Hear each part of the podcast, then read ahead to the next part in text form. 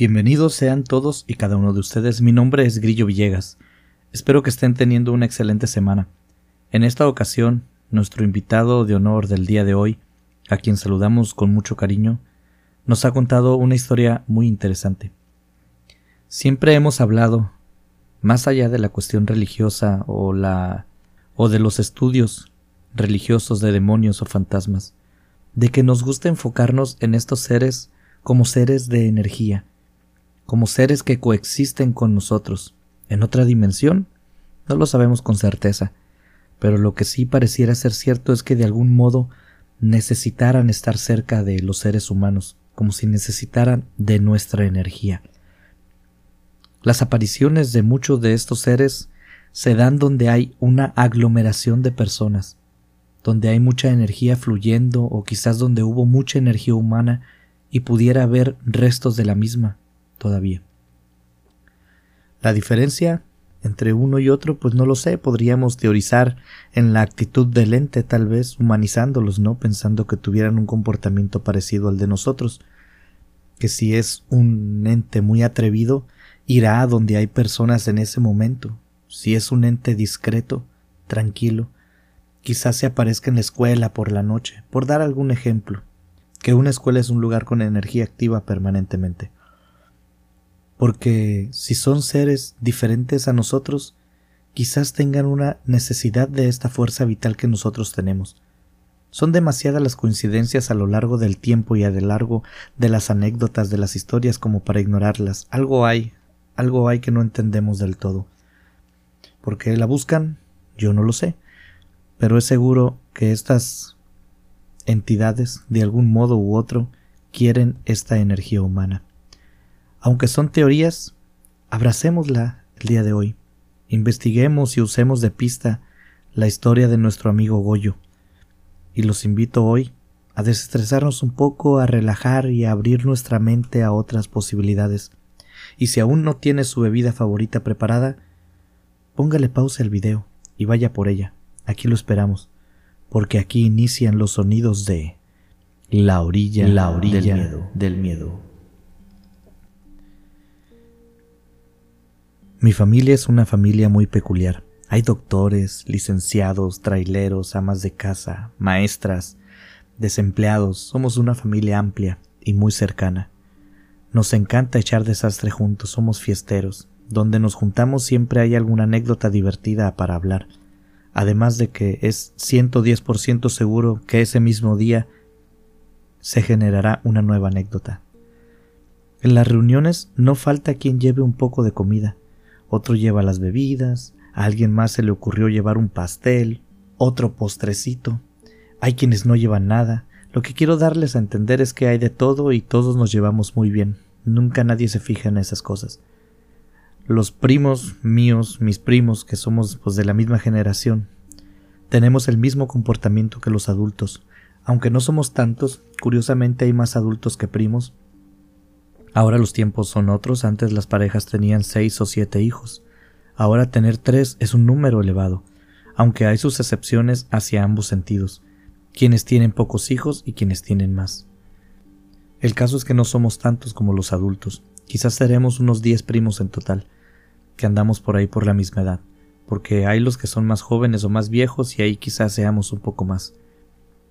La cosa es que a los que somos más o menos de la misma generación, tenemos el mismo comportamiento de llevarnos muy bien entre nosotros.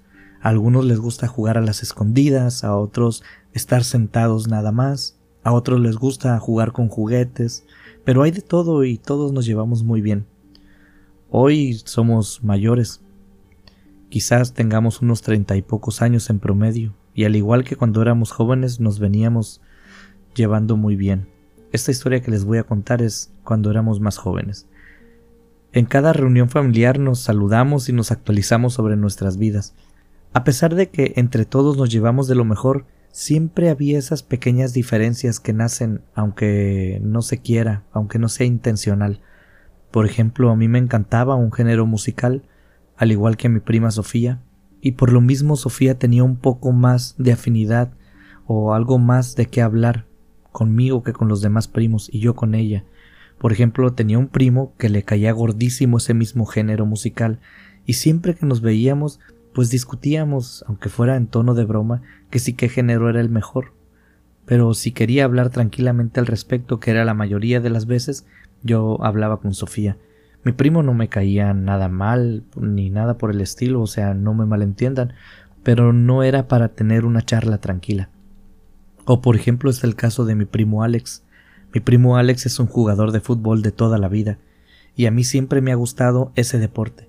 También lo practico, pero soy un muy mal deportista, entonces prefiero verlo de lejitos ahora en mi vida adulta. Cuando yo me juntaba con Alex hablábamos mucho sobre fútbol o nos poníamos a jugar. Era una relación muy parecida a la que tenía con Sofía, pero en este caso el tema principal que nos orbitaba era el fútbol. Pero bueno, a pesar de tener nuestros favoritos, ninguno era dejado de lado. Siempre nos juntábamos con todos y al primero que empezara a intentar meter cizaña, porque claro que sucedía, al primero que empezaba a querer hacer enemistades entre nosotros, se le exhibía públicamente y nos burlábamos todos juntos de él hasta que entendía que era mejor alinearse con los demás. Por ejemplo, tuvimos el caso de un primo que se enojó con nosotros durante casi un año completo. Estamos seguros que sus padres lo obligaban a ir a las reuniones y a jugar con nosotros también. Esto fue porque estaba haciendo berrinche porque no quisimos hacer un día lo que él quería que hiciéramos.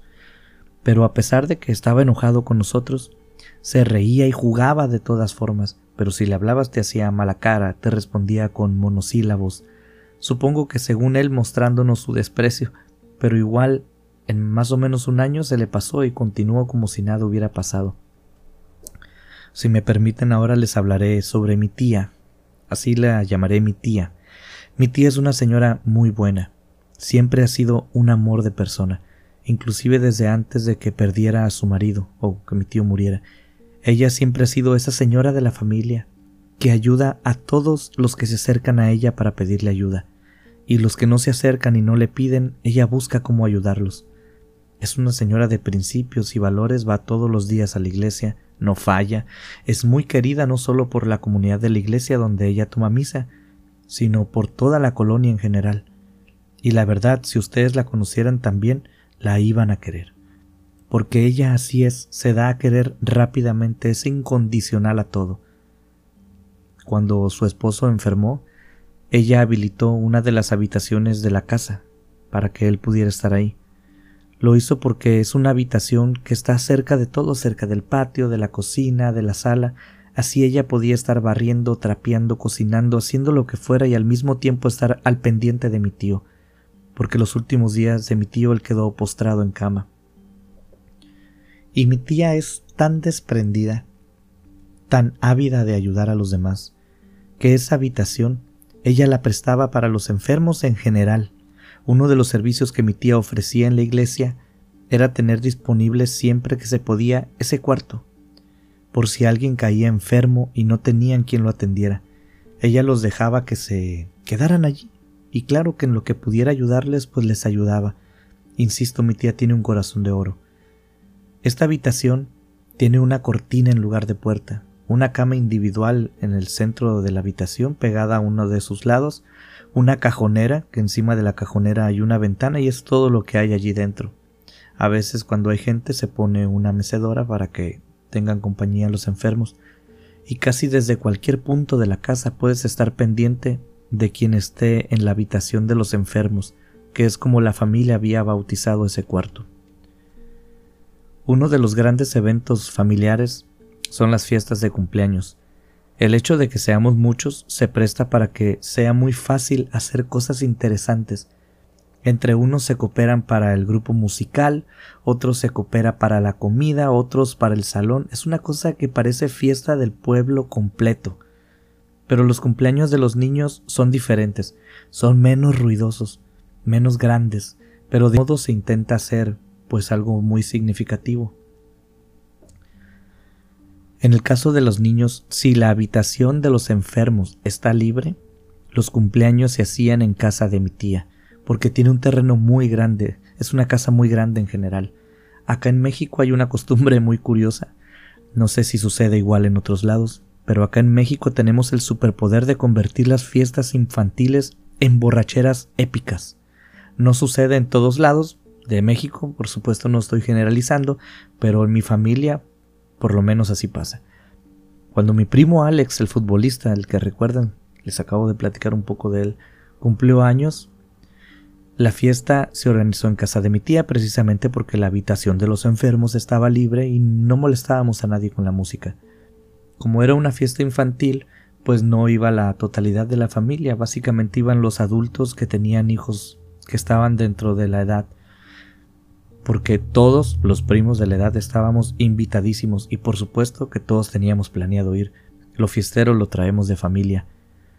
Además de que Alex ya había dicho que iba a haber brincolines inflables, una señora que iba a estar despachando elotes en vaso o esquites como ustedes les digan, unas maquinitas de estas de videojuegos con palancas y botones que ni siquiera iban a pedir monedas, solamente ibas a ponerte a jugar.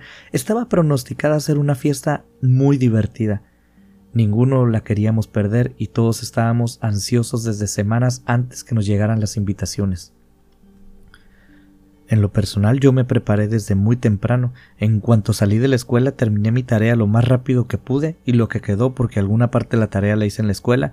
Terminé mis deberes en casa, barrí, tiré lo que tenía que hacer y le dije a mamá que estaba listo que me llevara a la casa de mi tía, que quería llegar temprano para aprovechar el tiempo y todo lo que hubiera en la fiesta.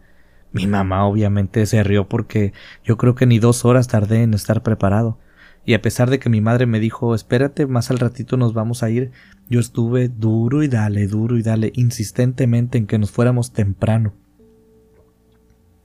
Así que ella no tuvo más remedio que aceptar. La fiesta empezaba alrededor de las seis de la tarde, y yo a las cuatro ya estaba llegando a la casa de mi tía. Por supuesto que no estaba todo listo cuando llegué, yo llegué muy temprano, mi prima Sofía también había llegado temprano, ella llegó poco después de mí, y nos pusimos a ayudar a todo que llegaron las personas que pondrían el brincolín, les ayudamos a bajarlo. Me interesaba que estuviera instalado para poder empezar a usarlo.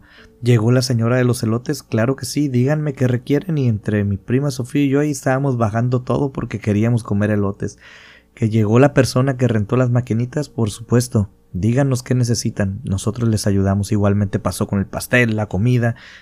Y como llegué temprano me tocó apoyar igual que mi prima en toda la logística. Así que sin problema disfrutamos de absolutamente todas las atracciones que mi primo Alex y sus padres habían traído ese día para su cumpleaños. Por supuesto yo no fui el único, mis demás primos también anduvieron del tingo al tango todo el día. Jugamos a una cosa y luego jugamos a otra y luego volvíamos al inicio, luego comíamos. Todos nos la estábamos pasando muy bien. En nuestra familia las fiestas son tan importantes que las actividades del día siguiente a una fiesta se cancelan. Generalmente se hacen viernes, sábados, pero si no es posible, se cancelan las actividades. Los más jóvenes no vamos a la escuela, los grandes piden permiso o simplemente no trabajan para poder disfrutar plenamente de la fiesta. Y el hecho de que Sofía y yo estuviéramos desde muy temprano sube, baja y corre y muévete, ocasionó que estuviéramos cansados antes de que la fiesta terminara Estábamos cansados de correr, de comer, de gritar, de jugar, de bajar, de subir, de lo que usted quiera y mande. Pero desde muy temprano, pues nos cansamos. La primera en irse a dormir fue Sofía, porque por supuesto los grandes ya se habían puesto a beber cerveza y otros se habían puesto a platicar. Así que aunque los chicos ya estuviéramos cansados, los grandes no se iban a ir. Así que se hizo lo que se hace con los jóvenes en las fiestas cuando les da sueño, se le buscó un rincón para dormir. Y qué mejor rincón que aquella habitación de los enfermos. Estaba cerca de todo el movimiento, si Sofía quería levantarse podía hacerlo y volver hasta donde estaba la fiesta, si a ella le pasaba algo, estaba a mano de todos y además todo el mundo la podía estar vigilando. La mandaron a dormir allí y la fiesta continuó. El siguiente en caer, cansado, fue un servidor, quizás unos cuarenta minutos después de Sofía. A mí me tocó que me diera sueño. Entonces le dije a mi tía que me dijera dónde podía dormir y me dijo que Sofía estaba ocupando el cuarto de los enfermos, pero que si no me molestaba podía ocuparlo también yo. Solo me dijo dile a tu prima que se haga un ladito y ahí caben dos personas, ya no es la primera vez que se han acostado ahí dos muchachos. Y la verdad es que tenía razón, no era la primera vez que lo haríamos, yo ya sabía perfectamente que si se podían acomodar dos personas allí, Así que después de que mi tía me diera permiso, le dije, papá, voy a dormir aquí, está Sofía, me preparé y me fui a acostar un rato. La mayoría de las veces solo te acostabas un ratito y luego te levantabas a seguir en la fiesta, así que nadie le da la mayor importancia. Simplemente es para descansar un momento y seguir con nuestro espíritu familiar fiestero. Nada fuera de lo común. Pero aquí es donde empieza lo raro de la historia. Desde que entré al cuarto, algo recorrió mi cuerpo, sentí una energía dentro de ese cuarto, una sensación de que algo no andaba bien. Cuando removí la cortina que hacía de puerta de aquel cuarto y vi el cuerpo de Sofía cubierto hasta su cabeza por una cobija pesada de color gris, demonios, aún la recuerdo. La recuerdo claramente, esa cobija se quedó en mi mente para toda la vida. A decir verdad, y con un poco de vergüenza les comento que no he tenido ni tendré cobijas de ese mismo color. Pero recuerdo claramente el bulto que se dibujaba bajo esa cobija, a pesar de que era una cobija muy grande, de estas cobijas pesadas, muy calientitas, pero que también contrastaba mucho por el tamaño, ya que la cama era de tamaño individual y la cobija mínimamente era tamaño matrimonial. Llegué y me puse al lado de mi prima, y recuerdo también muy claro que había un olor muy feo que se incrementaba según yo me acercaba a mi prima o a la cama. Un olor como a azufre, como a pólvora. Ese olor yo lo asocié y todavía lo recuerdo como el olor este que queda cuando quemas un fuego artificial. Recuerdo que me acerqué a Sofía, le agarré un hombro sin destaparla, por supuesto, y la moví un poco, despacito, pero ya no reaccionó. Sin quitar mi mano del hombro, la volví a mover un poco más fuerte, con un poco más de fuerza. Sofía, le dije, y escuché un quejido, un quejido muy extraño, y sentí cómo ella se movía debajo de la cobija. Pensé que ella estaba cansada, muy cansada. La quise hacer un lado, la empujé, la quise girar, pero no lo logré en ese momento. Sentía su cuerpo más pesado de lo normal, aunque quizás ni siquiera le di importancia. A pesar de que seguí escuchando aquellos quejidos, yo la empujaba, la intentaba rodar y no lograba despertarla, y cuando la rodaba un poco, cuando la soltaba volvía a su posición original. Ah, y entonces caí en cuenta. Mi prima Sofía está bromeando conmigo. Todo encajaba porque le estaba moviendo ya a esa altura un poco más fuerte y ella simplemente hacía mmm, y no se despertaba. Entonces se está haciendo la dormida. También le hablé, pero pues no respondía. A veces se me quejaba y se volvía a poner en su lugar. La respuesta más lógica era que ella estaba bromeando. Eso debía de ser, claro que sí. Estaba fingiendo que no se podía despertar. Y les digo que Sofía y yo somos muy cercanos, desde aquellos tiempos y aún hoy en día. Siempre nos bromeamos mucho, con respeto por supuesto, pero nos bromeamos mucho. Pues se me ocurrió regresarle la broma, ¿por qué no? La voy a destapar de golpe y yo me acuerdo que pensé, le voy a dar el susto de su vida, le voy a arrancar la cobija de un solo tirón de encima de ella y en menos de dos segundos yo ya me había imaginado la broma y hasta la estaba disfrutando porque tenía una sonrisa en mi cara cuando agarré la cobija y la retiré de golpe casi todo salió tal cual la broma la tenía pensada y digo casi porque lo que encontré bajo aquellas cobijas ni siquiera intentándolo lo hubiera podido predecir. Encontré a mi prima acostada en posición fetal. De lado, tenía exactamente la misma ropa que cuando se fue a acostar, su pantalón era el mismo, su peinado era el mismo, la blusa era la misma, pero la blusa estaba levantada por la espalda, su espalda estaba descubierta, y pegado a su espalda estaba esa cosa, ese ser. Permítanme describirles lo que vi. Era un torso humano con cabeza, sin piernas ni brazos. En lugar de estas piernas y brazos había unos muñones bastante grotescos, con una piel extremadamente blanca. Es la piel más blanca que yo haya visto jamás. No tenía ni un solo vello. En donde debería haber órganos sexuales no había nada, solo el relieve como si fuera una muñeca de estas de plástico. No tenía ni un solo vello corporal, ni en la cabeza tenía cabello. Era una cabeza totalmente calva, tenía unos ojos rojos completamente, sin iris ni pupila, parecían solo una gran pelota roja en cada ojo, un tanto salidos de su lugar. Esas bolas no te permitían ver si estaba viendo algo o siquiera si podía ver algo. Recuerdo que no tenía nariz, solamente estaban las dos cavidades en su lugar, y su boca era muy redonda, no era una boca alargada hacia los lados como la de usted o la mía. Parecía un círculo casi perfecto, rodeado de un montón de dientes puntiagudos, los cuales despegó de la espalda de mi prima cuando yo retiré la cobija rápidamente. Me quedé viendo aquella escena, sin saber qué hacer, por supuesto, no sé si paralizado por la sorpresa, el miedo o por ambas, pero no supe qué hacer. Entonces aquella cosa se alejó de la espalda de mi prima y se quedó boca arriba, con aquellos ojos rojos mirando hacia el techo o volteando hacia el techo por lo menos.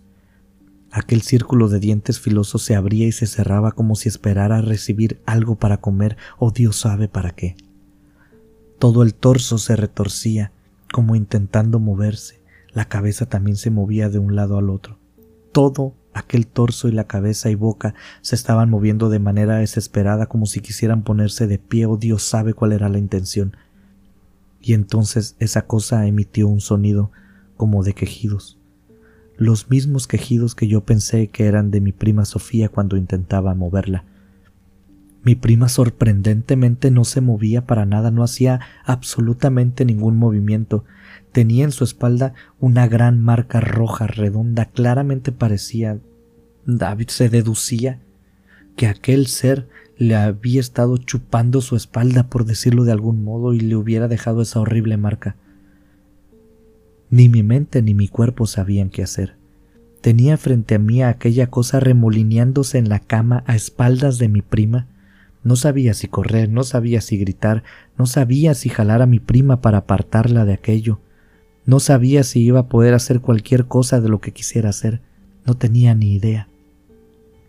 Y como si fuera un instinto para liberar energía, para que mi mente se centrara en donde está, mi cuerpo dio un grito fuertísimo, un grito cargado con un sentimiento que gracias a Dios nunca he vuelto a tener. Pero aunque medio me relajé, mi cuerpo seguía sin poder moverse.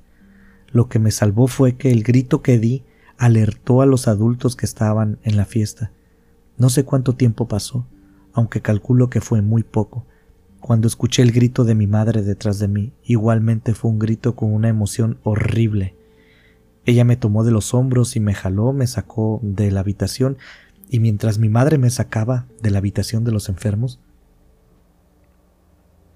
mi tía y un tío más estaban entrando. Yo estaba totalmente ausente, Recuerdo claramente que me podía mover y estar en pie, pero no tenía control de mi cuerpo. Podía estar viendo todo, pero no tenía control de mi cuerpo, de nuevo. A los pocos segundos de que mi madre me hubiera sacado, salió mi tío con Sofía en brazos. Venía dormida o desmayada, no lo sé, inconsciente, solo recuerdo que su cabeza colgaba horriblemente y sus brazos y piernas se movían como si no tuvieran el más mínimo de energía y se me hacía muy extraño que entre tanto grito, alboroto, jaloneo no se hubiera despertado. A mi tía no la vi salir esa noche de la habitación porque en cuanto me sacaron a mí nos fuimos de esa casa. De camino a mi casa, en el carro mi madre le contó a mi padre que vio exactamente lo mismo que yo les estoy contando a ustedes, que vi. Y yo no le había dicho nada hasta ese momento, no había pronunciado palabra alguna. A pesar de que yo iba como un zombi, podía escuchar la conversación que estaban teniendo mis padres en el asiento delantero. El siguiente día me la pasé acostado en mi cuarto, no salí para nada. Mi madre entró a hablar sobre esto conmigo, pero simplemente compartimos la misma información. Ni ella sabía nada ni yo sabía nada. En la familia se ha acordado, en la inmediata por lo menos, no hablar jamás del tema. Pero yo lo he platicado con ustedes hoy, y antes con algunas otras personas, pero nunca dentro de mi familia. No sé si Sofía recuerda, o inclusive no sé si Sofía sabe lo que le pasó esa noche. Lo que sí les puedo comentar es que estoy seguro que después de eso la fiesta terminó. También les digo que nunca más se ha hecho una fiesta en casa de mi tía, y yo, de manera personal, jamás he vuelto a esa casa, ni planeo, ni planeo hacerlo. Muchas gracias por llegar hasta este punto del video. Díganme qué les ha parecido esta historia. Cuando me la estaban contando, me dejó muy pensativo el nivel de detalle que usó nuestro amigo para describirnos a este ser. Es algo muy extraño. No quiero contaminarlos con mis ideas y opiniones. Mejor esperaré a que ustedes pongan las propias en los comentarios. ¿Qué creen que era esa cosa? ¿Por qué estaba en esa habitación? ¿La tía sabría de la existencia de ese ser? Dime, ¿qué opinas tú?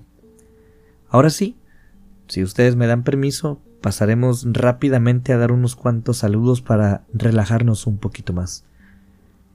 Hoy queremos enviarle saludos a Elber Pacheco, también a Casey Dalton, a Fabi Jiménez, a María Elena Castro, a Jenny Esteves, José Alonso Perusquía, Anabel, Aurora Santana, Lupita López, Kiri Ellison, Ana Bello, Luis E. Marcos, Anthony Leal, todos ellos nos han dejado algún agradable comentario en alguno de nuestros videos. Por eso les agradecemos muchísimo tomarse ese valioso tiempo. También, por supuesto, hay que saludar y agradecer a todos esos escuchas silenciosos que no nos dicen nada ni en los comentarios, pero que están ahí apoyándonos. Los números lo reflejan. Salúdanos un día de estos si te animas. Como cada semana me despido de ustedes. Yo soy Grillo Villegas y los invito dentro de una semana más aquí a La orilla, la orilla miedo. Del miedo.